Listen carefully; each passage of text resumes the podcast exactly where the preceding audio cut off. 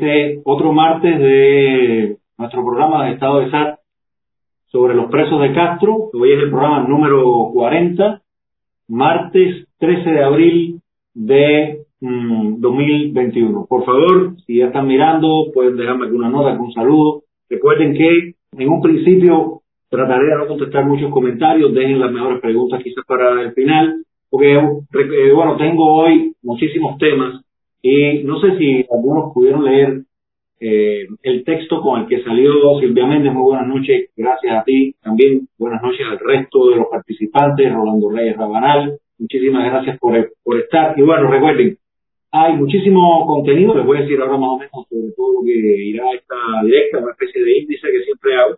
Y trataré de ser dinámico y, aero, y aerodinámico, porque sencillamente hay muchísimos eh, vericuetos. ¿no? Yo comencé con un, para que la gente eh, tuviera noción de qué iba a hablar. Bueno, primero, como saben, vamos a la cárcel grande, vamos a, luego a la cárcel chiquita, vamos a analizar el universo de ambos confinamientos, el interno y el externo, en la cárcel y prisiones y en la isla prisión. Y bueno, yo arrancaba una especie de, teorema o de, o hipótesis. Dice, si no hemos logrado la excarcelación de los 138 presos de Castro, que representan del total de los cubanos, tanto dentro como fuera de la isla, recuerden, yo sumé 11 millones y tanto, más 2 millones y tanto, tienen 13 millones y tanto, y 14 millones, pues de esa cantidad de cubanos que hay en el mundo entero, los presos de Castro, que son 138, hacen el flaco número de 0.001. Yo decía, bueno, es saludable creer, es saludable creer que un posible estallido social nos traerá la libertad, que la oposición está preparada para presionar a la dictadura. Es un poco hablar de otra manera y de otra perspectiva de lo que muchas veces, de lo que muchas veces ya nos hemos referido al Estado de ser, qué tenemos, con qué contamos, y en realidad también cuántas visiones o perspectivas hay de la misma realidad por parte de los diferentes grupos, tanto dentro como fuera de Cuba. Yo había arrancado también con otras preguntas que decían, ¿debe la prensa independiente fomentar el debate y la natural, sana y hasta áspera discusión, el intercambio entre las distintas estrategias y visiones de la oposición y de la sociedad civil? Por supuesto, yo voy a tratar de justificar que, bueno, es lo que debería hacer la prensa, al menos en, desde los orígenes eh, de su fundación en Estados Unidos, al menos así ha quedado claro en un capítulo especial sobre prensa en la primera temporada de Cuba República que llevan Antonio Rodiles, Emilio Sánchez y mm, eh, Fernando Damas. ¿no? Otra de las preguntas que yo hice para compartir este programa y que ustedes entendieron por dónde nos íbamos a ir, el silencio a quién conviene como contrapartida del debate, qué se está haciendo mal o muy mal, en qué podemos y tenemos que mejorar y en la unidad hoy posible, cómo sería posible una unidad, qué tipo de unidad pudiera lograrse. Fíjense que ya estoy variando algo, yo digo que quizás se pueda lograr una unidad. Ahora, es un tipo de unidad muy especial. Y podrá existir unidad, que uno de los componentes de esa unidad sería la confianza, sin debates previos. Entonces, bueno, vamos a arrancar ya. Primero, una buena noticia, la mayoría la conoce, pero no quería dejar de mencionarla, porque hoy el, hoy el programa va a estar fuerte, va a estar mmm, picoso, quizás, y bueno, arrancar con una buena noticia es una, un, una buena señal. Felicidades a Ecuador, Guillermo Lazo, tenemos aquí una, eh, digamos, la, lo que planteó María Corina Machado en sus tweets y en las distintas redes sociales, dice, desde Venezuela felicitamos al pueblo de Ecuador por un día y una decisión histórica. A su nuevo presidente, Guillermo Lazo, gran amigo y compañero de nuestra causa, todo nuestro cariño y respaldo. Hoy ha ganado la libertad. Desde Venezuela felicitamos al pueblo de Ecuador por un día de una decisión histórica. Lo repite y eh, sencillamente, miren, señores, creo que muchos, bueno, hermanos míos, no, no voy a hablar por, por muchos, pero sé que es así, no teníamos ya mucha esperanza en Ecuador. Quizás este mm, esta noticia, y es evidente que Lenín Moreno dejó eh, muy mal parado mm, el correísmo con todo el asunto de la corrupción y demás, y quizás, quizás trabajando bien, trabajando en serio, trabajando intensamente, eh, la región pueda tener aquí el inicio de un repunte. Entonces, ojalá que sea así. Eh, entonces, bueno, por supuesto que podemos hablar aquí eh, eh, de las tremendas diferencias que hay, digamos, entre grupos como San Isidro o el, 27N y Estado de Sal. También voy a plantear algunas mm, similitudes que creo que, están, ya que una comparación siempre lleva ambas cosas, y entonces, bueno, vamos a comenzar con la cárcel grande, recuerden bien. Y vamos a, déjenme, Vamos a comenzar con el fallecimiento de una muchacha, una ex dama de blanco, Lisette Naranjo Girón. Ella, bueno, vamos a ver aquí la foto, ella fue dos años dama de blanco. Yo voy a ir leyendo rapidito el reporte que tengo. El reporte lo hice a partir de dos personas que la conocen muy bien. Una es esta muchacha rubia que está al lado de Lisette Naranjo. Lisette Naranjo es la que está, bueno, con la estola de las damas de blanco, como parte de la campaña, todos marchamos, todo ese año 2015, 2016, con una foto, con un impreso que logramos hacer con el rostro de Ernesto Borges, uno de los presos de Castro, que bueno, ya tiene 23 años y justamente en prisión, que debía haber salido hace mucho tiempo. Bueno, pues Lisette Naranjo muere hace cuatro días, el 9 de este mes, fallece, debido a un paro cardíaco, también tenía una severa insuficiencia renal y, eh, bueno, ella tenía además hepatitis B. Ella estuvo dos años solamente en la, con las damas de blanco y necesitaba con urgencia un trasplante de riñón. Hicieron las pruebas a la mamá para ver si la mamá y ella mm, eran compatibles. La madre no lo dio eh, por incompatibilidad sanguínea. Muchos de la familia me cuentan tanto la amiga de ella, Anay Penalba, de la que vamos a hablar también, y Lucinda eh, González Gómez, la esposa del expreso eh, político y, de conciencia Silverio González Contreras, me dice Lucinda que desgraciadamente más personas de la familia no quisieron hacerse la prueba para generar la posibilidad de un donante, de ser uno de los donantes. Lucinda González Gómez, la esposa de Silverio, le propone a Lisette donarle un riñón. Y fíjense, yo para un poco narrar el universo cargado, denso, peligroso de estar aquí adentro en el totalitarismo, Lisset Naranjo eh, declinó la, propuesta de Lucinda. Le dijo, mira Lucinda, si tú y yo entramos juntos a un salón, lo más probable es que no salgamos vivas las dos. Para que ustedes entiendan que la mayoría de los opositores saben que las llenas del castrismo están detrás todo el tiempo cuando caen en un hospital, aquí todo el mundo está erizado permanentemente y esa es otra de las cuestiones que va machacando y haciendo muy desagradable y más vulnerable la vida dentro de esta isla prisión. Entonces, fíjense, eh, ella estuvo desde 2014 hasta 2016, casi dos años en las armas de blanco, y desde 2017 aproximadamente, eh, ellas dos salen de las armas de blanco y entran en el movimiento de opositores por una nueva república, un grupo de oposición dentro de Cuba que dirige José Díaz Ella comienza la enfermedad renal a finales del 2018, es decir, hace tres años atrás, ingresa por dengue, me cuentan, y al hacerle el ultrasonido descubren que tenía los riñones sin desarrollar. Decía que tenía los, riñones muy chiquitos, un poco más grandes que, unos frijoles, una cosa así, algo tremendo. Y eh, para colmo no solo eran chiquitos, sino que prácticamente no funcionaban. Entonces, ella antes de incluso no saber la, enfermedad renal que tenía, participó en protestas públicas de variados títulos, ya le digo, fueron dos años más de blanco, etcétera, pero en algún momento de 2018, cuando ella está en el movimiento de opositores por una nueva república, su hija pequeña, una niña de 13 años, eh, ocurre la, tiene una situación, queda embarazada, su niña de 13 años. Ella, no obstante, los primeros tres meses trata de simultanear en la oposición, pero en algún momento ya tiene que ocuparse de la ayuda la casa, la hija, la nieta, etcétera. ¿Y qué es lo que ocurre? Yo no estoy al tanto, por supuesto, de los de los manejos internos, los recursos, los fondos que recibe, eh, que le pueden hacer llegar desde el exilio a los distintos grupos, cada, cada grupo.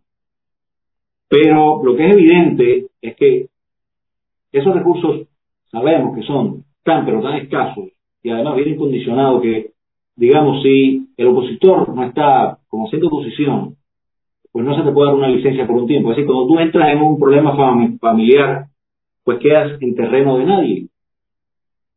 Para mí es difícil y no creo que sea lícito aquí juzgar, porque, digamos, si los líderes de los grupos no tienen el permiso para que esos dineros vayan y poder, digamos, mantener a un activista un año porque tienen un problema, mantenerlo una cantidad ínfima, una especie de, de pensioncita, pues entonces esa persona se la tiene que agenciar sola y sencillamente la oposición no le responde. Igual sigue en estado muy mm, vulnerable. Entonces ella, disculpe, estuvo mucho tiempo sin recibir ayuda. Yo creo que es fatal y creo que es importante recalcar todo el tiempo que si no hay recursos para la oposición es prácticamente imposible trabajar, que además cualquiera entiende que si un activista de un grupo tiene un asunto familiar que además se comprueba y es evidente que no hay, no se está mintiendo, etcétera, y usted tiene recursos para ayudar a esa persona dos meses, tres, cuatro, cinco, un año incluso, esa persona después sigue con tremendo brío con usted porque usted pudo responder. Entonces, cuando desde el exilio muchas veces se exigen resultados de la oposición, sencillamente la gente no tiene idea de con las, de con las tremendas escaseces que se está trabajando aquí adentro. Entonces, eh, me dice Lucinda que Laura María Labrada Poyán, la hija de Laura, de Laura Poyán, pues le había mandado una ayuda a principios de este mes de abril, mes en que fallece, fallece el 13 de el 9, disculpen, de este mes, hace cuatro días, y un opositor ya en el exilio, Eduardo Girón Verdesi, que le recargaba con regularidad el móvil a título personal. Se pueden imaginar que de alguna manera hay una especie de, mendicidad. Nosotros tenemos aquí, por ejemplo, el caso del viejo Fredo, que ha estado en todas las marchas del mundo con nosotros, con otros grupos frente a la embajada norteamericana. Es un reguilete, ha estado en todos los lugares. Y sencillamente Alfredo no tiene una pensión.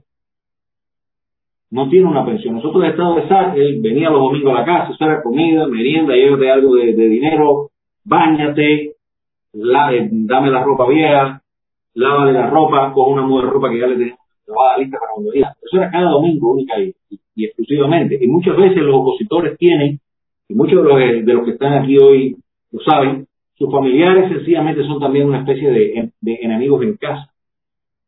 Entonces es muy difícil, muy difícil lo que ocurre con eh, la oposición y eh, la, la, la, manutención en momentos difíciles. Entonces, bueno, fíjense, eh, Lisette, Lisette Naranjo Girón, no orinaba, ella tenía que, eh, le empezaron a decir que tenía que hacer hemodiálisis. Ella, en su miedo de no caer en el hospital, aplazó la hemodiálisis todo lo que pudo, eso empeoró su situación. Es evidente que también le empeoró el, el, el, corazón por algún asunto que, bueno, medicamentos no sé explicar, pero sí me aclaran tanto Lucinda como Nay Penalba.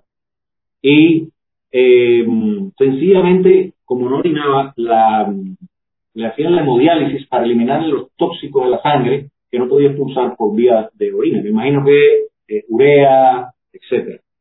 Y entonces, bueno, tuvo que, eh, en algún momento ya, sencillamente, con todos esos tóxicos dentro, comienza a tener fiebre, eh, va a la Covadonga, allí no la quieren hemodializar.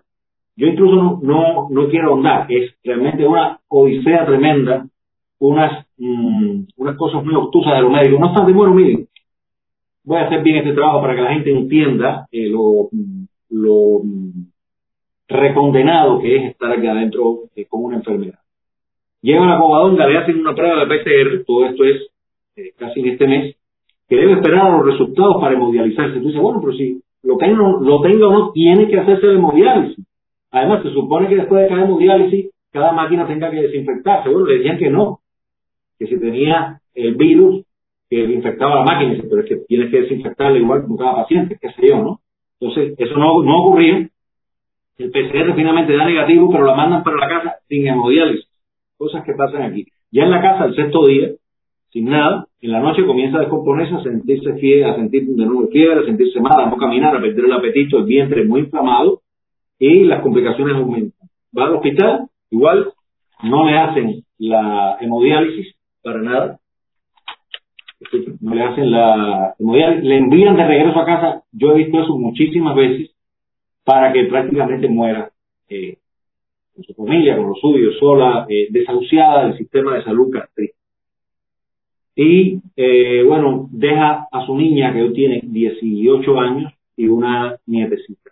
Y entonces, bueno, quiero recalcar que sencillamente esos opositores anónimos, los presos políticos anónimos que no tienen prácticamente reflectores mediáticos, son los que llevan en todo este asunto, señores, eh, la, la peor parte y bueno, ya la tiranía ha cobrado también eh, su vida, pero quería recordar que la tiranía no es la única responsable de todas las desgracias. Primero, no es la única responsable de que no tengamos libertad, no es la única responsable del estado tan catastrófico en el que está la oposición y la sociedad civil toda.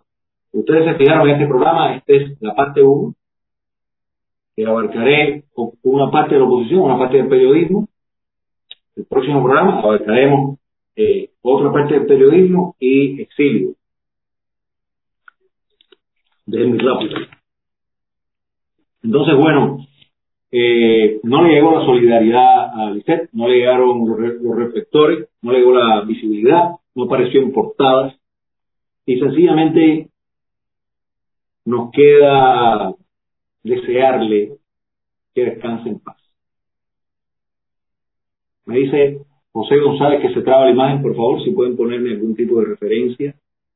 Eso está pasando desde hace un tiempo. Yo he visto que cuando descargo mis programas, eh, pues hay frisa de vez en cuando. Debe ser la, el internet castrista, por supuesto, y la mala calidad. Entonces, bueno, ahora yo quisiera ponerles la foto porque para seguirle dando seguimiento a esta activista que es amiga de la mejor amiga de Lisette Naranjo, Girón, Anay Penalba, fue dama de blanco también, hoy sigue militando en el grupo de movimiento de opositores por una nueva república, y ya habíamos hablado de ella en dos programas anteriores, aquí la tiene, porque su, su hijo, este es su hijo más pequeño, tiene 17 años, se llama Jeffrey, toma dos medicamentos, pero el principal es un medicamento que se llama la tioridacina. Él está diagnosticado con un retraso mental mm, ligero. Y hace, me dice su madre, Anay Penalba, cuando me habló de, cuando me habló del reporte de la, de la amiga de la que acabamos de hablar, del padecimiento de Lisset Naranjo, que ya con hoy son 54 días que Jeffrey no tiene acceso a, su medicamento, a esta teoría SINA, la cual, cuando no la tiene, sí puede llegar a tener eh, convulsiones severas en algunos casos. Por suerte estos medicamentos cuando se toman por años hay con una dosis que queda en sangre y los otros síntomas que presenta Jeffrey cuando le falta el medicamento por tiempo es que, bueno, mueve descontroladamente las manos, pierde el apetito, se le ve afectado el sueño, el ánimo enseguida tiende a la depresión, a la intranquilidad, a cierta violencia en el ánimo, en el, en el moverse. Se puede imaginar cómo va a estar su madre. Y además, que fue directamente a la fábrica de los medicamentos hace un tiempo ya, después de, hace dos, dos, programas atrás, y sencillamente no se está produciendo, como no se están produciendo los antibióticos. Entonces, tenemos la cárcel grande en una situación caótica. Imagínense entonces la cárcel eh, chiquita. Vamos entonces rápido para que vean, seguimos a la cárcel grande muy rápido. Tenemos a un señor de Camagüey, no, de, discúlpame, de Guantánamo, Roberto Perdomo Fuentes. Él es un activista de la Alianza Democrática Oriental que dirige Rolando Rodríguez eh, amigo nuestro, amigo del Estado de Sal, eh, magnífico compañero donde, bueno, hemos cooperado en muchísimas ocasiones, y él fue citado hace dos días. Él no está preso, está en su casa, pero fíjense, él, este activista que ve aquí, Roberto Perdomo, pues le han dicho, ya tiene juicio hecho y todo, le quieren poner un año por impago de multas. Y tiene tres multas, dos multas de tres mil pesos cada una, dos multas de dos mil pesos cada una y dos multas de 30 pesos cada una, que hacen un total de diez mil sesenta pesos cubanos a pagar en total. Todas son multas de 2015 y del 2016. Estas multas son de cuando todos marchamos, cuando salíamos cada domingo a exigir la escarcelación de los, de los presos políticos y que Obama no negociara, no legitimara, no le levantara el embargo al castrismo para que tuviera un respiro, para que, mm, eh, que con, con, con, ese levantar el embargo o relajar las sanciones, como se decía también en aquel momento, en eso que se llamó fatídicamente el, el, el deshielo, pues sencillamente se quería, mm, bueno, se quería, no, se legitimó tremendamente a la dictadura y todos nosotros sabemos que cuando la dictadura entra oxígeno, entra dinero, pues el aparato represivo aumenta, el aparato de control aumenta, no solo contra la oposición, sino contra la, la, la población toda.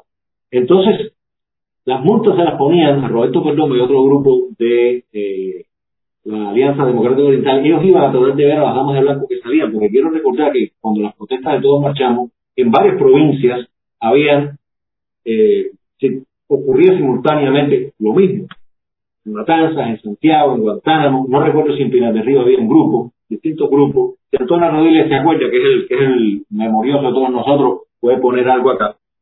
Y sencillamente cuando estos activistas iban a tratar de reunirse eh, en, el, en, el, punto donde se suponía que marchábamos por los presos, eran, esperados en las carreteras por la, por la policía, por agentes y esbirros de la seguridad del Estado, los golpeaban, dejaban buena sonada, después le daban a una unidad policial y ahí le ponían esas multas que ellos no pagaban. Entonces, fíjense, ya a Roberto Perdomo le hicieron un juicio el 20 de noviembre del 2020, es decir, del año pasado, la sentencia es de un año, pero la aplazaron. Un juicio, oigan esto, sin abogado, sorpresivo, lo arrestaron sin previo aviso en la mañana ahí en la, casa, directo a juicio. Y después que le hicieron el juicio y le pusieron la sentencia, le dijeron que tenía tres días hábiles para apelar y buscar abogado la situación, entonces él en esta situación que recibió hace tres días, él no sabe, me dice, Claudio, yo no sé si es para meterme preso en directo o para que me den el resultado de una apelación que yo hice, que pues no sé todavía en qué quedará todo esto. Así que mientras los reflectores están ocurriendo un grupo de cosas, piensen que el castrismo sigue eh, engrosando la lista de los presos políticos con eh, unas prisiones infectadas de COVID-19 y otras tantas cosas, sarna, chinches, etc. ¿Ok? Mm, vamos entonces rápido a ya la cárcel chiquita. Tengo básicamente dos personas nada más hoy, pero son, bueno, eh, la segunda sobre todo es algo muy especial y va a ser el punto de giro para entrar en eh, la comparación con la proyección cívica y pública de una parte de los integrantes del grupo San Isidro.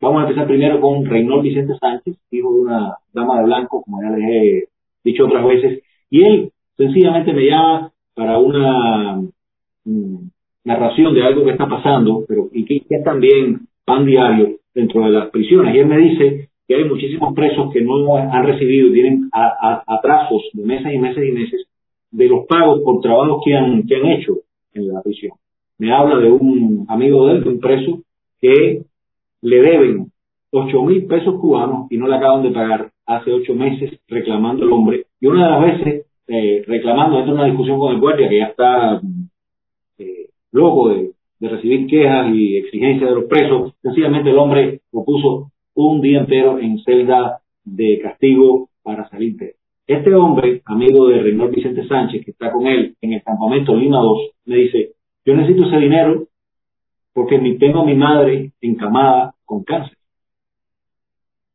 Y se pueden imaginar. Entonces, eh, y además, este salario se lo debían de la casa anterior donde él estaba. Pero con todo esto del COVID, en vez de mantener a la gente en cuarentena, también lo que han hecho es sacar presos de aquí, meter allá, estos de acullá, eh, lánzalos por otro lado y etcétera. Pues sencillamente el hombre los papeles de, de, de, todos esos, de todos esos, de esos ocho mil pesos que le deben, están en la prisión de Toledo y ya él está ahora en otra prisión. Entonces, es importante que la gente entienda el universo macabro e infernal, así mismo Antonio, como tú dices, de lo que se pasa en Cuba a diario y el estado de mendicidad, el, estado de vulnerabilidad de la oposición, los familiares de los presos, los presos políticos. Y ahora vamos a una presa política importante, una presa política que tiene cinco hijos, Melqui Faure Echeverría. Yo quiero, primero, aquí bueno, vemos su foto, eh, después yo presentaré unos cuantos carteles que le ha hecho, estupendos carteles que le ha diseñado exclusivamente para ella Gorky Águila Carrasco, y bueno, dos que, dos que también le he diseñado yo, que presento acá, pero quiero que primero vayamos a un video que ya había presentado Antonio Rodríguez en una de sus directas la semana pasada, si mal no recuerdo, pero que no sabíamos que exactamente una de las mujeres de esta protesta de mujeres de un Paco, son dos mujeres, era precisamente Melky Faure. Entonces, por favor, quisiera que nos pasaran ese videito que me creo que y fíjense, antes de que pongan el video, quiero que todos los las, personas que lo vean capten bien cada una de las consignas, de las cosas que gritaron en esta protesta porque va a ser eh, un referente continuo en el análisis que viene luego.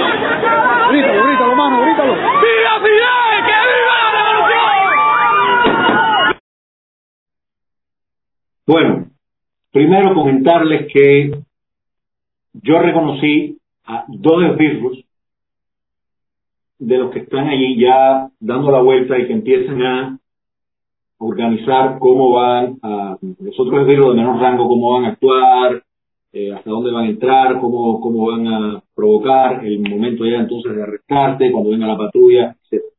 Porque se pueden imaginar que más de un año y tanto protestando cada domingo, es evidente que en el Estado de Sachs y los otros grupos que estaban, pues mm, tenemos como un, un prontuario de muchísimos esbirros y agentes de la seguridad del Estado y de la policía política eh, Como ustedes ven, eh, bueno, Melquis Pablo está recluido en la prisión Mujeres de Occidente, más conocida como el Guatado en La Habana. Allí estuvo, la primera vez que estuvo presa también coincidió con Mara Nieto Muñoz. Y bueno, Melquis dama de blanco y también integrante de eh, la Unión Patriótica de Cuba. Yo voy a leer un momentico de nuevo lo que las consignas que digo. No queremos más los Castro, ni ahora ni nunca, una maravilla. Yo, yo veo esa protesta y me encanta. Y mientras que salgan los, los, carteles, entre el comunismo, la muerte, la muerte, a la oposición, respeto, abajo Raúl Castro, abajo el hambre, la miseria que hay en Cuba, abajo el picadillo de soya podrido, leche para los niños, comida para el pueblo, salario justo y decoroso. Y este es literalmente el punto de giro para hacer una comparación con algo que tristemente ha ocurrido en las redes sociales en relación a una opinión que yo di en mi muro de Facebook. Y bueno quiero quiero ya presentarlo.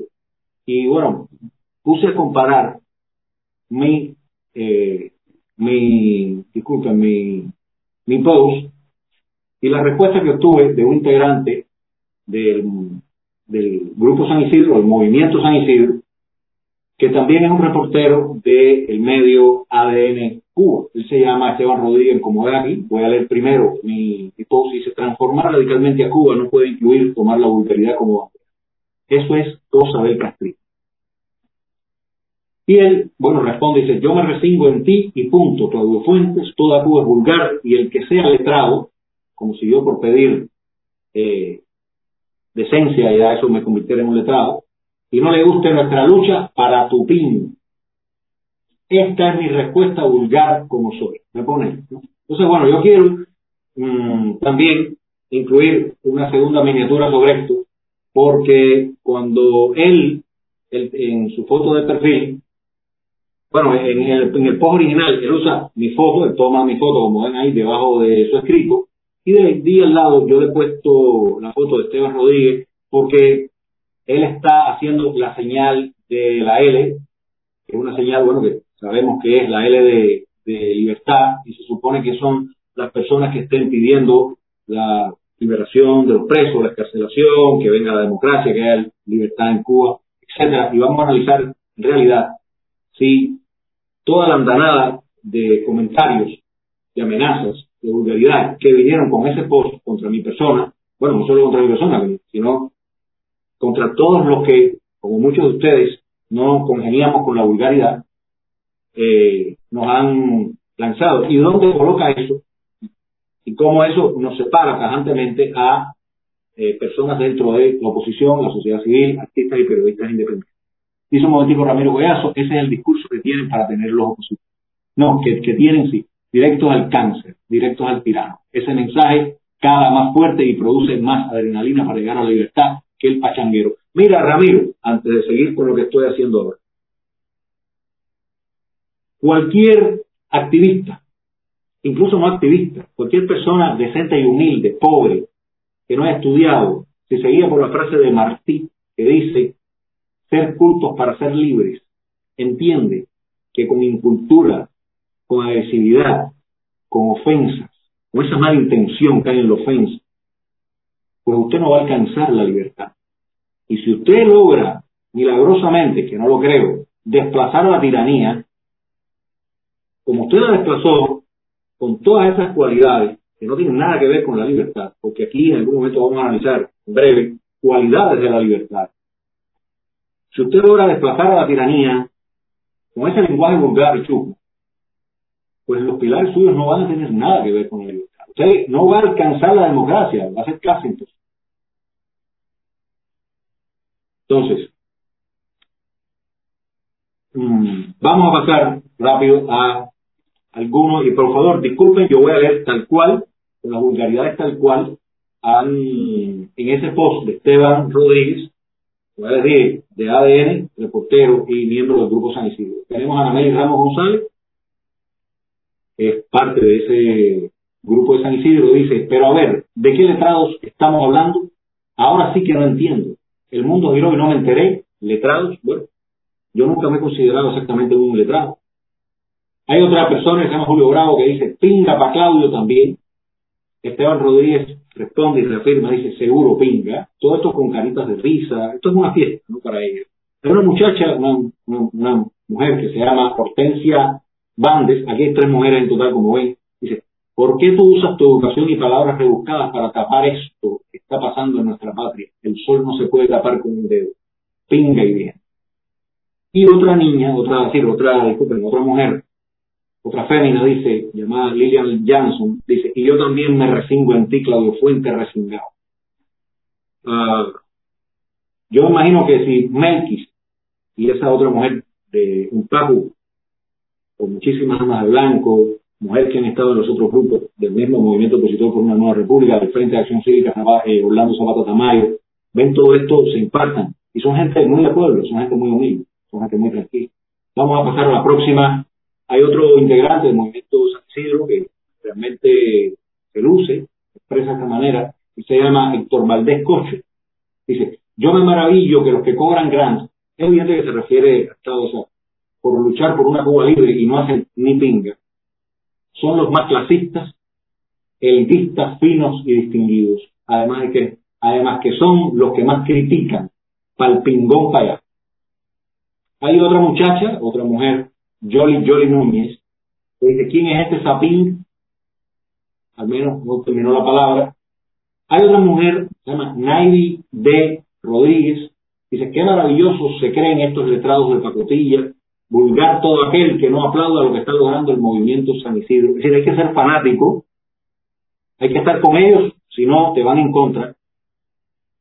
Y aquí tenemos eh, a un muchacho que se llama Luis Chuchi León Llano, dice, ¿quién es este perro asesino? Y por suerte, porque además, fíjense, no todos los comentarios en ese post de Esteban Rodríguez, del reportero de ADN, son un desastre, por suerte no. Hay un amigo que conozco perfectamente, estudiante sin semilla, que nos conoce del Estado de Ser, que ha trabajado con nosotros, que, sabe qué tipo de personas somos, y donde hay eh, una relación eh, vivida en el pasado, dice, es importante no hacer de esto algo personal. Eso es lo que quiere la dictadura, que nos dividamos aún más. ¿no? Entonces, si podemos pasar a un tercer, les pido, señores, una gran parte de Cuba es así, otra gran parte no. La mayoría de las personas que yo conozco no están por ahí. También conozco a muchos de ahí que conmigo hablan en, unos estupendos términos y su vulgaridad no la usa y nos comunicamos sin ella. Y cuando hay que usar una palabra, claro, pero no se regodean en ella y menos en la esfera pública en. Mucha, hay mucha gente mal hablada que va a un hospital y, no es así. No se le ocurre, no, no, no, se le ocurre meter esos petardos en la esfera pública. Entonces, bueno, vamos a la próxima Aquí tenemos a mm, Michael Obsorbo que le contesta a una persona que se refiere a él y, bueno, me tildan a mí como eh, en forma peyorativa femenina. Dice, ¿quién es Claudia? Qué linda ella, niña y tú, ¿de dónde saliste? Preséntame a la paisano, le dice él a Michael Obsorbo. Padre y vida, cojón. Michael Castillo Pérez le responde, qué linda es Tocayo, es una nena.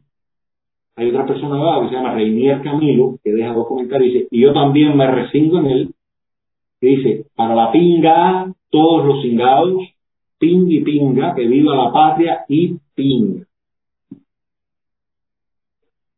Ah, y bueno, antes de ir al otro con, comentario, que ya va con otra onda, es decir, tampoco está dejado, pero ya, no quise poner más ejemplos, créanme que aquellos son montañas de excremento. Hay algo que ocurre, ¿no? Y es muy simpático. El movimiento San Isidro se dice que propone el lenguaje inclusivo, propone varias cosas, como en el mundo teórico, en el mundo que presenta en sus redes sociales, son pura bondad, ¿no? Y eh, se supone que ellos, no, se supone no, ellos mueven la agenda LGTBIQ, esas políticas de identidad grupal, las políticas de identidad de género, donde se supone que hay que respetar a las personas que tengan preferencias sexuales eh, distintas al, a la homosexualidad clásica y a la heterosexualidad que se conoce. Entonces, que de pronto me traten a mí, que soy heterosexual, como una mujer, y como que eso es una ofensa, está en contradicción con todo lo que están moviendo otros grupos, es decir, otras, eh, otros cubanos que integran ese grupo. Estoy hablando de, y además me gustaría pensar, eh, no, me gustaría saber qué piensa de todo esto. Bueno, una parte de eso vamos a hablar luego, la directora de ADN. Me gustaría saber qué piensa esto a Mauri Pacheco, qué piensa Luis, Luis Eligio, que es una zona qué piensa Michel Matos, que piensa hacer Castellanos. Hay muchísima gente que piensa Liliana Hernández y ellas se juntan todo esto. Porque es evidente que después de unos ataques así, de unos referentes así, yo, antes yo no tenía nada que ver con San Isidro por cuestiones que voy a explicar luego. No, ahora jamás estaré ahí. Porque ya no es que se parezcan al castrismo, porque han usado la chusmería y yo di un consejo. Yo me di cuenta en algún momento todos marchamos que de vez en cuando nos cambiaban los esbirros, porque ocurría algo. Los esbirros empezaban a hacer empatía emocional con uno. Es lo que tiene que hacer las fuerzas represivas de los totalitarismos y los autoritarismos. Hay veces que los policías frente a unas turbas, y las turbas realmente se mantienen pacíficas, el policía se ablanda y, y no quiere dar tranca, no quiere dar el golpe Y hay que, y que traer policías de otros barrios, porque muchas veces uno del, del pueblo conoce un policía y le dice, tú eres fulano, y tú y yo, con tu mamá, y una vez estamos aquí, nos vas a hacer esto. Entonces, cuando yo doy un consejo, como lo dieron muchos, diciendo, no cojan por ahí, no puqueen a esos esbirros para que no lo tomen personal, para que les vaya mejor a ustedes, para que haya mayor moral, mayor dignidad, mayor altivez en la salida de ustedes a la calle y protestar, como que estoy de acuerdo que la gente proteste, por lo que entiende. Y ha ocurrido esto, que además vemos que hay, esto es, ya no solo es el castrismo vulgar, esto es mensaje, sí, o lenguaje de odio, esto es un acto de repudio virtual. Esteban Rodríguez ha recibido actos de repudio ahí en su casa. Y entonces, esto, no. Y yo les digo, y esto es un, un consejo que se los doy absolutamente eh, libre de ningún tipo de ira ni, ni cosas así. Hay veces que a uno lo cría un padre que es un cabrón, que es un tipo con pésimos, eh, con, pésimos talentos afectivos. Y uno tiende a reproducir lo que ve. Traten de cortarse, y es difícil, el, el hombre nuevo que todos llevamos dentro. Yo a amigos le he tenido que comentar, le digo, mira, hay amigos que creen que uno tiene como una actitud democrática y como que casi como que uno nació fuera de Cuba. no, no, no, yo nací en cautiverio y por ejemplo a mí me molesta tremendamente oír un villancico, una canción de Navidad yo ni emocionarme porque toda esa tradición nos la robaron, por ejemplo. Sencillamente, veo un árbol de la vida y a mí no me dice mucho, no hay una emoción. Papá Noel, Papá Noel nunca me trajo nada. Entonces, ya hay un daño para seguir dándole alimento a ese castrismo, disculpen. Y si vas a combatir un fuego con gasolina, al esbirro, y al que viene sencillamente a criticar, porque además yo no dejaré de criticar jamás, me van a tener que oír siempre, y sencillamente mi acto de ejercer mi libertad de expresión para ustedes, que es un regalo, lo que creo, eh, lo que me pareció que podía mejorarle su imagen y mejorarle su, su activismo y su civismo, y no lo quieren, y además amenazan, como hace el, el castrismo, y además piden en una ceguera que sean fanáticos de ustedes, aprendan que no van a morir con eso. Para nada. Un rechazo tremendo que van a recibir. Y de mí lo tienen completo, por supuesto. Ahora, una cosa importante. Creo que es magnífico que haya, que cada vez esté más claro, y no solo porque se diga en las redes, es decir, por lo que se exporte como discurso en las redes, sino por las acciones que cada grupo hace, que le quede más claro al público cuál es el mapa político que hay en una situación como ahora.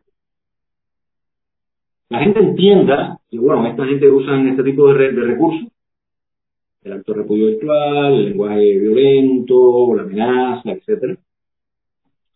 Y hay otros grupos que hacen, o que sencillamente no van por ahí. ¿Está bien? Vamos a ir a otro comentario de allí. Por favor. Aquí hay un muchacho joven que dice, yo, yo le había dado amistad hace poco. Este de arriba dice Rox Denis Rodríguez. He visto que mucha gente pregunta quién es. Eso da mucho de qué decir de su labor con el pueblo de Cuba. Nadie lo conoce. a mí me pareció esto magnífico. Eh, la otra parte no la, no la voy a usar, ¿no? Ya podemos quitar esa imagen y entrar un momentico rápido. A mí me... La ingenuidad de este muchacho me va a servir para lo, para lo siguiente. Es evidente que con San Isidro, que además, fíjense, no es un grupo de, de, de oposición. Aquí se está priorizando con una tremenda visibilidad mediática a un grupo que no es siquiera una opción que está diciendo somos el reemplazo para el castrismo, son unos artistas que además hasta ahora lo que habían pedido era reunirse con un ministro, tener un diálogo con elementos de la tiranía, que les permitiera un grupo de libertades dentro de las expresiones del arte, que no les aplicara un decreto ley 349, ese tipo de cosas, ¿no? Estaban más bien, digamos, desde la perspectiva de lo que yo determino como reformistas del régimen, no están pidiendo el derrocamiento, como estamos pidiendo el Estado de SAT y otros grupos, tanto dentro de Cuba como dentro del, exilio. Y sencillamente, este muchacho sencillamente dice, si no los conozco, es que no han hecho nada ni tienen historia. Y claro, es para decirle, si no nos conoces, es porque sencillamente aquí hay una hay un desbalance entre quién recibe más foco mediático y quién no, y quién recibe más recursos y quién no. Es también eso, claro. Las personas recién llegadas que no entienden o que no llevan un tiempo en la oposición, claro que perfectamente hacen eh, uso de este tipo de, de lógica. Y bueno, miren, déjenme poner también una, también una especie de sentimiento de, dentro de los sentimientos que ha generado mi opinión, mi libertad de expresión. Un señor que con un messenger me pone, muérete perro, eres un fucking secuaz de la dictadura, como si pone la imagen. Un día tras de otro y el día de la libertad ya viene llegando, no sé dónde te vas a meter, rata. Entonces se puede imaginar que esto es puro y duro mensaje castrista. Este es un hombre que evidentemente no vive en Cuba, se llama Sandra Pena, bien vestido. Y fíjense cómo unas vulgaridades que pretenden eh, un levantamiento un estallido social que barra con el castrismo en Cuba ha influido en esta persona y, miren ya a donde lo han eh, llevado, ¿no? Entonces, bueno, en contraposición a esto, quiero ir eh, un momentico, déjenme, a ver, aquí, discúlpenme, ya voy a apurar un poco y les pido, por favor, paciencia, porque quiero hacerles un regalo de una persona que estimo mucho, no lo conozco, solo sé que es amigo, entonces de un gran amigo de Justo Ruiz, ellos tienen un proyecto común que se llama Los Cuatro Gatos, se los consejo, se los, se los doy como que vayan allá. Yo casi todos los carteles que, que, que diseño y las miniaturas que hago y las diapositivas para todos estos programas lo hago escuchando el rock and roll de eh, Justo Ruiz, el amigo de Raúl Izquierdo que voy a presentar ahora, porque, eh, bueno, primero, eh, porque es magnífico, pero ellos intelectualmente son gente de muchísimo peso, con una idea muy aceptada desde la derecha, desde lo conservador, desde la creencia en la propiedad privada, en la libertad de expresión, etcétera. Y miren el magnífico intercambio que hubo en mi publicación sobre el uso de la vulgaridad dentro del plano cívico y público con una muchacha que se llama María Fátima Martín. Se lo voy a leer muy rápido, son varios, pero creen, créanme que vale la pena porque además yo quiero que en Cuba se estimule cubanos de la, de la magnitud, de la calidad, mm, de la sapiencia y de la valentía de Raúl Izquierdo. Dice María Fátima Martín, fue el vulgo quien tomó la Bastilla. Quieto en base, esto va de pulmón a pulmón en su mismo idioma y ha resultado más positivo que su civismo si de verdad interesa la independencia de Cuba y no el dinero que la causa le reporta, apóyense y no se critiquen más. Todo el mundo debe luchar con sus propias herramientas. Basta de celos, crítica y desunión. Patria y vida. Le dice Raúl Izquierdo, ojo, cuidado. También fue el vulgo quien guillotinó a muchos cortando cabezas enardecidos en aras de la revolución. La acción patriótica cívica es más efectiva que el enardecimiento personal que suele ser irracional. María Fátima Martín le responde, dice, tanto te dolería que guillotinaran unos cuantos, oigan, oigan para allá, no es decir, sin juicio ni nada, a la barbarie, a la bartola, como se dice aquí. Honestamente, a mí no. Bastantes crímenes carga ese gobierno en sus espaldas. Tantos años de civismo y no ha resultado nada, excepto ser una pieza más de ese negocio tan grande llamado Cuba. Aquí no hay años de civismo exactamente, hay años de represión, María Fátima. Pasemos entonces al otro, porque es un intercambio estupendo, se lo quiero regalar. Dice Raúl Izquierdo, patria, decencia, virtud, valores, talento, sensatez, dignidad, principios, vida. Simplificar la realidad con eslogan demasiado corticos deja fuera otros conceptos fundamentales y cosas tan importantes como la vida, porque la vida no sirve para nada sin esos valores y principios. Le vuelve a responder Raúl Izquierdo a María Fátima Martín. A mí no me dolió eso, pero sí me duele que demos una imagen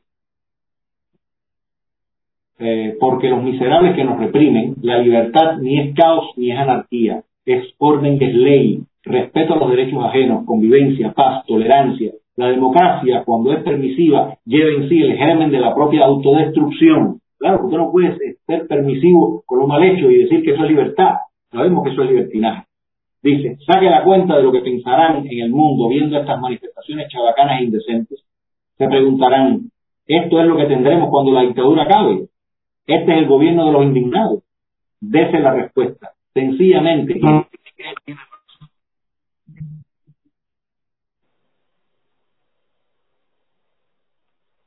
Sencillamente que justifique esto no tiene razón por mucho que insisten en hacerlo ver que están justificados. No, no lo están y hacen un muy flaco favor a la causa.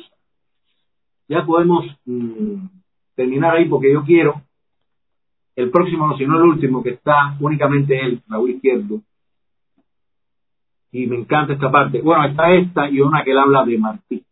No, esta no, la otra que viene, por favor, que es una de una sola hoja. No, no, no, no, antes, antes, por favor. Antes, antes. Mm, otra más antes. A ver. Bueno, pero puedes buscarme una que es la de Martí. Tiene dos, tiene dos nada más, una sobre Martí, que me, parece fundamental dejarla aquí. Otra más atrás, otra más atrás, yo te digo, otra más atrás, otra más, y ya, y estamos en Martí. A ver. Ah. Bueno, se las leo, ponme directo a mí en cámara, yo, se la, yo se leo al público porque creo que es importante. Martín hubiera estado jamás al lado de los vulgares y mal hablados. Tampoco los hubiera despreciado. No entienden de lo que hablamos. Tampoco nosotros los despreciamos.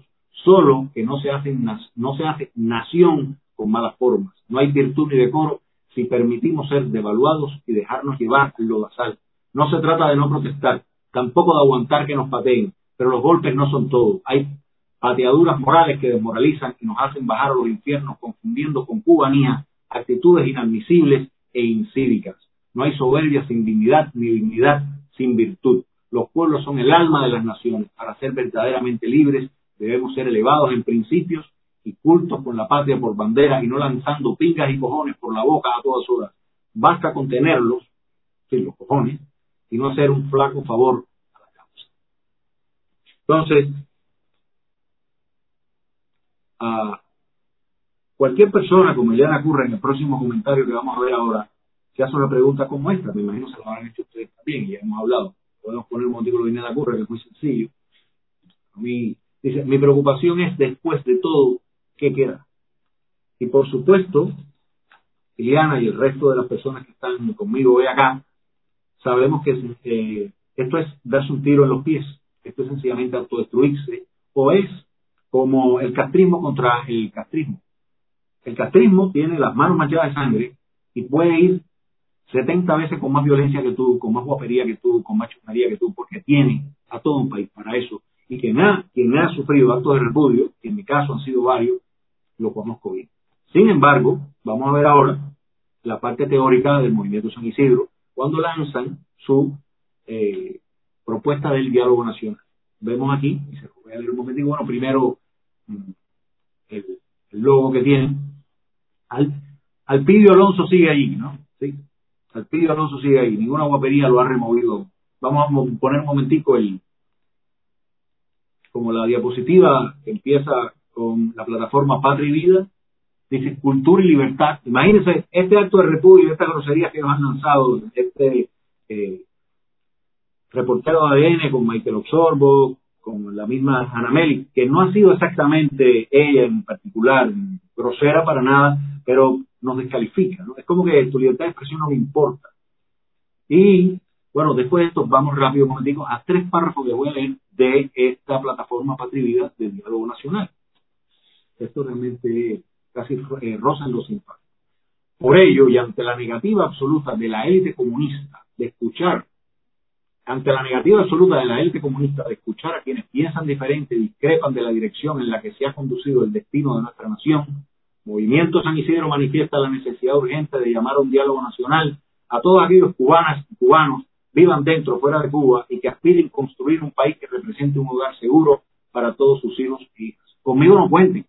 Después que ha pasado todo esto y nadie me ha llamado ni me ha pedido disculpas ni nada, no solo yo, mucha gente.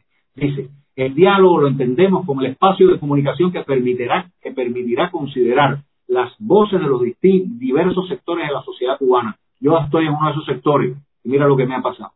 La pluralidad es un principio ciudadano que busca integrar a la mayoría en el reconocimiento pleno de sus derechos. La participación de todos es fundamental, de todos es fundamental para superar la grave crisis que invade cada rincón de nuestra hermosa tierra. Y finalmente, para rematar, les pongo este par.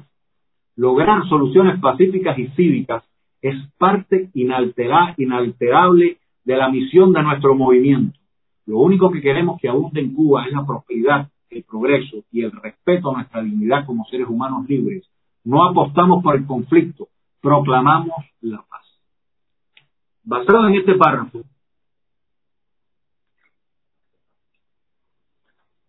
creo que integrantes del grupo San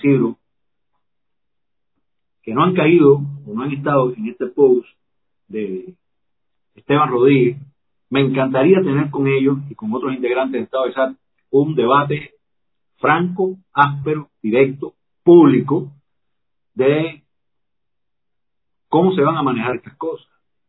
¿Qué opinión tienen ustedes de todo esto y hasta dónde realmente esto está contribuyendo a dar una imagen de la oposición toda que es sencillamente impresentable? Luis Manuel Otero Alcántara tiene un eslogan, lo repite muy rápido, estamos conectados. Sí, estamos conectados. Cuando Humberto López dice, esta es la oposición, estamos todos embarrados, porque estamos conectados.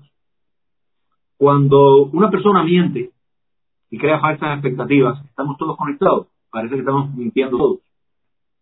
Y cuando, si yo veo que una persona miente, yo veo que Cuba está abandonada, que la oposición está en este estado, y una persona, digamos, como Rosa María Payá, de su plataforma dice, el cambio es ya, y yo sé que el cambio no es ya, y yo la confronto, si yo no la confronto, yo estoy secundando eso.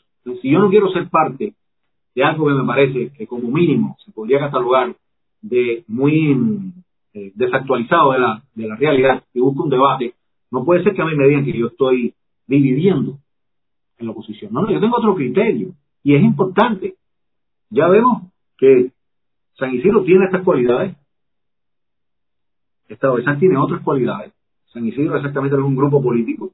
SATSI es un grupo político, un grupo de oposición, un grupo que tiene un programa para llevar una transición ordenada hacia la democracia, un programa además para establecer y mm, permitir que las distintas fuerzas políticas y las visiones y los mejores cubanos, los mejores preparados conformen los dos documentos importantes que hace falta en una transición que es uno, configurar una nueva constitución con la votación de todos, que además es por referendo nacional que se tiene que aprobar, y una ley electoral, una nueva ley electoral.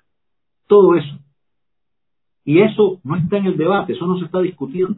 Hay un grupo de periodistas independientes que evidentemente a eso parece que no le quieren tirar. Si usted dice que usted va a barrer con el castrismo, con chusmería, y con todo esto ahora que, se ha sumado, y no tiene además un repuesto con que lo va a suplantar. A mí no, usted no puede convencerme. Usted no puede convencerme, sencillamente así. Ah, y entonces, es bueno que pase ahora que hay un amigo dentro del post mío sobre el no uso de la vulgaridad. Cuando digo un amigo, no lo conozco personalmente. Recientemente he estado visitando nuestra, nuestro sitio de demás, se llama Alex Vegas, que me pone una cosa que es el último punto de giro para salir ya de esta directa o empezar a hablar con ustedes un momento.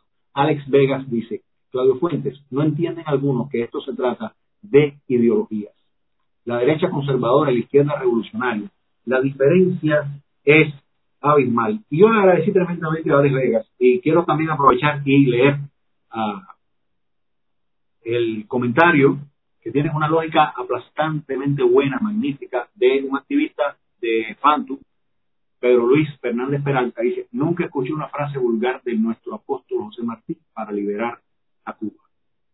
Y señores, no se necesita ser un letrado para saber que ha sido una metedura de pata tratar de defender esa idea horrenda para mí, que es que la vulgaridad es el nuevo civismo. Y es una cosa penosa que muchos, pero muchísimos del exilio hayan defendido esto. Porque bueno, yo lo puedo entender de muchachos como Esteban Rodríguez, muchísimos otros jóvenes marginales que no han tenido la oportunidad de viajar, que menos que menos viven ya en un país libre, democrático, que, han podido votar, que pueden pertenecer a distintos partidos, etcétera. Yo puedo entenderlo de, de los cubanos jóvenes de adentro que nacieron en cautiverio.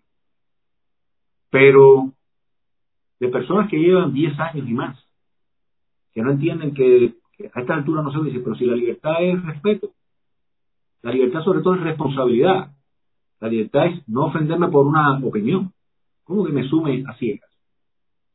Y hay algo importantísimo en esto de Alex Vega cuando dice, no entienden algunos que esto se trata de...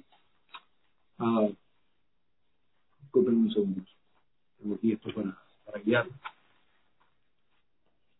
Que esto se trata de dos, de dos ideologías. Y, y, es absolutamente cierto. Por eso es casi imposible una unidad idílica, romántica, como muchos creo que están repitiendo hasta el cansancio de una manera muy irreflexiva. Y fíjense, eh, San Isidro, 27N, como ya dije, son muchachos que están más cerca del socialismo light que del capitalismo, y entiendo ese capitalismo como las personas que creemos en la libertad de mercado, que creemos en que el Estado, el gobierno debe ser lo más reducido posible, que creemos además en el trabajo duro, en la libertad de empresas, ese tipo de cosas. Y otro ejemplo, desde que yo me enteré, y lo quiero poner ahora aquí, por ejemplo, que José, eh, Luis Manuel Otero Alcántara tenía relaciones con agendas de naturaleza de izquierda que coquetean, coquetean no, violentas, como por ejemplo Black Black Lives Matter. Cuando vemos, por ejemplo, ahora en esta imagen es una foto que tiene en su cuenta de Instagram. Yo había hablado de esto en la directa anterior, pero yo ahora quiero eh, particularmente hacer alusión a algo acá. Eh, aquí lo ven, desde que uno ve esto, yo digo, bueno, es que yo no soy de ese grupo. Yo nunca seré, eso, que dicen todos somos San Isidro, ¿no? Yo nunca estaré ahí y espero que la gente lo entienda y se alegra de que haya diversidad dentro de la oposición en Cuba. Porque recientemente en las redes sociales hay un expreso político, amigo nuestro, Juan Carlos Herrera Costa, que ha sacado una foto, parece que hay una, en curso, una denuncia de una de las fundadoras de Black Lives Matter, que sí, sin temor a equivocarme, fue, fueron entrenadas por Nicolás Maduro y tienen un corte socialista, un corte de marxismo cultural. Sabemos que Black Lives Matter han sido turbas que además están entrenadas, que no hay nada espontáneo. Porque ahorita voy a hablar de, la diferencia entre espontaneidad. Eh, muchos están esperando que haya un estallido social espontáneo. Eso no va a servir de nada. El castrismo lo liquida en un segundo, muy rápido. Lo mismo con cuatro camiones de pollo que con represión pura y dura. Y eh, aquí hay unas fotos de de esta supuesta denuncia, por ejemplo, de una gran casa que ya se compró. No sé si eso será verdad o no, pero incluso que ya haya ciertos apuntes de que pueda haber corrupción en ese grupo y demás, más todos los actos violentos de los saqueos, las golpizas, el amedrentamiento y las amenazas a ciudadanos pacíficos que estaban en los restaurantes comiendo.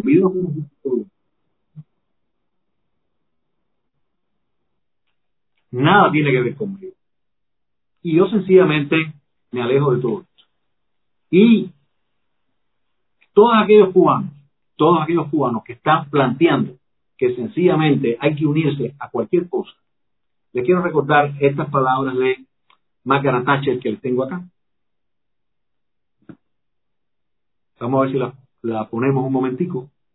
Dice, si tu único propósito es caerle bien a todos, estarás dispuesto a comprometerte con cualquier cosa en cualquier momento y no lograrás nada. Margaret Thatcher. A mí me parece que es importante dentro de la libertad tener tu propia definición y que nadie te mueva fuera de tus principios. Entonces,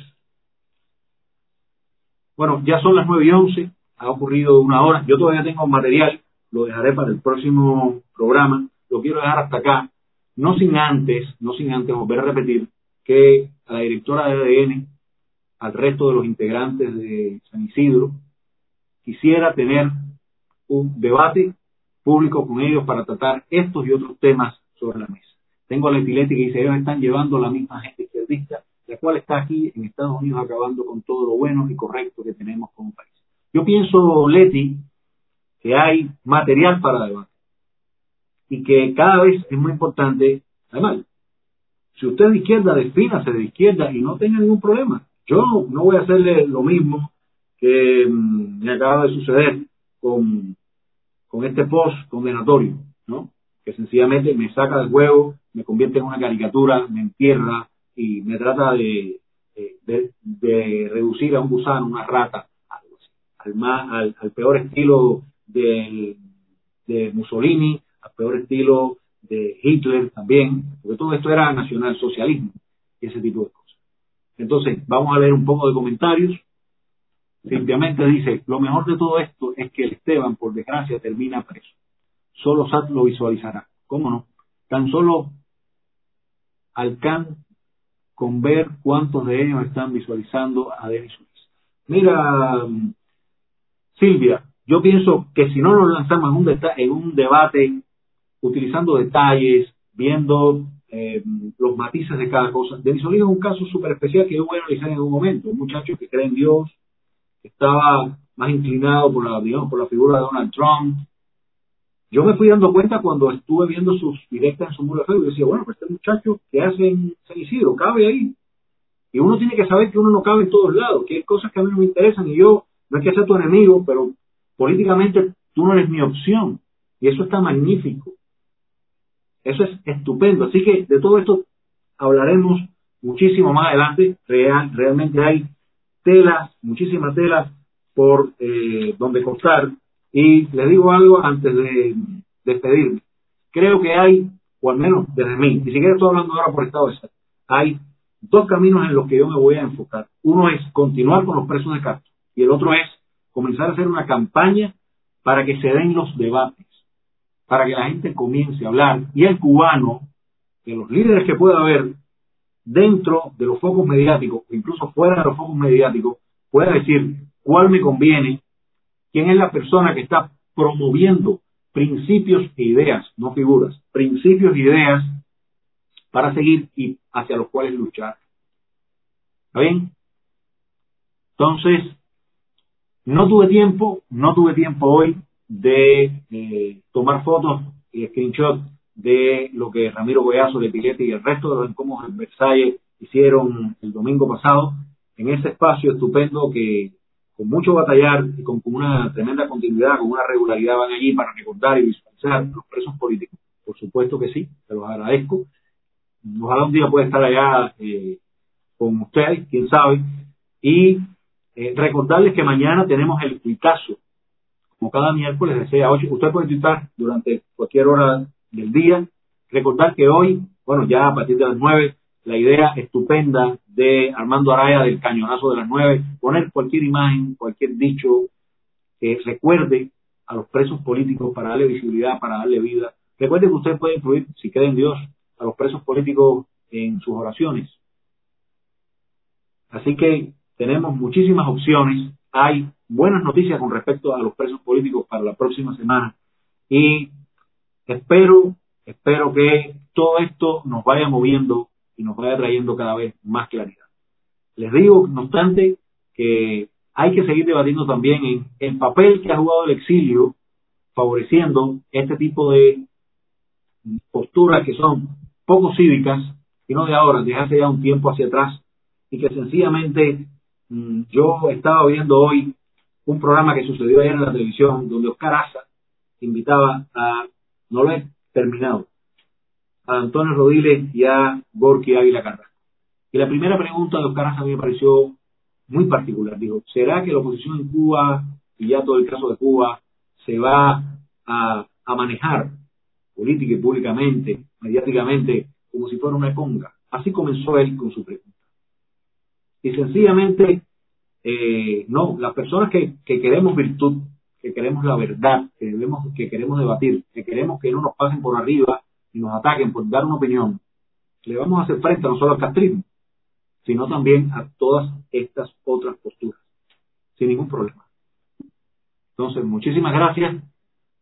Simplemente, bueno, que me dice muchas gracias, Carlos Fuente, mucha fuerza y bendiciones a todos. Yo eh, me siento súper bien acompañado por todos ustedes y bueno, sepan que en cuanto termine aquí comparto el programa y sigo debatiendo, eh, escribiendo en este mismo espacio. Cuídense mucho, mañana en el tuitazo de 6 a 8. Nos vemos.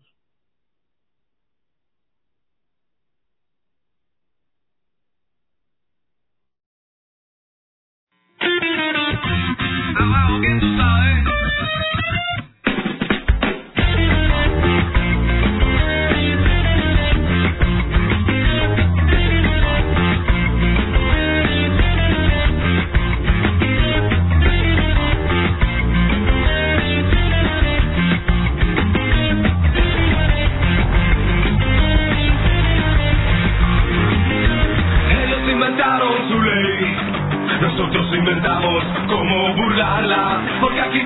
está mal. Y hay que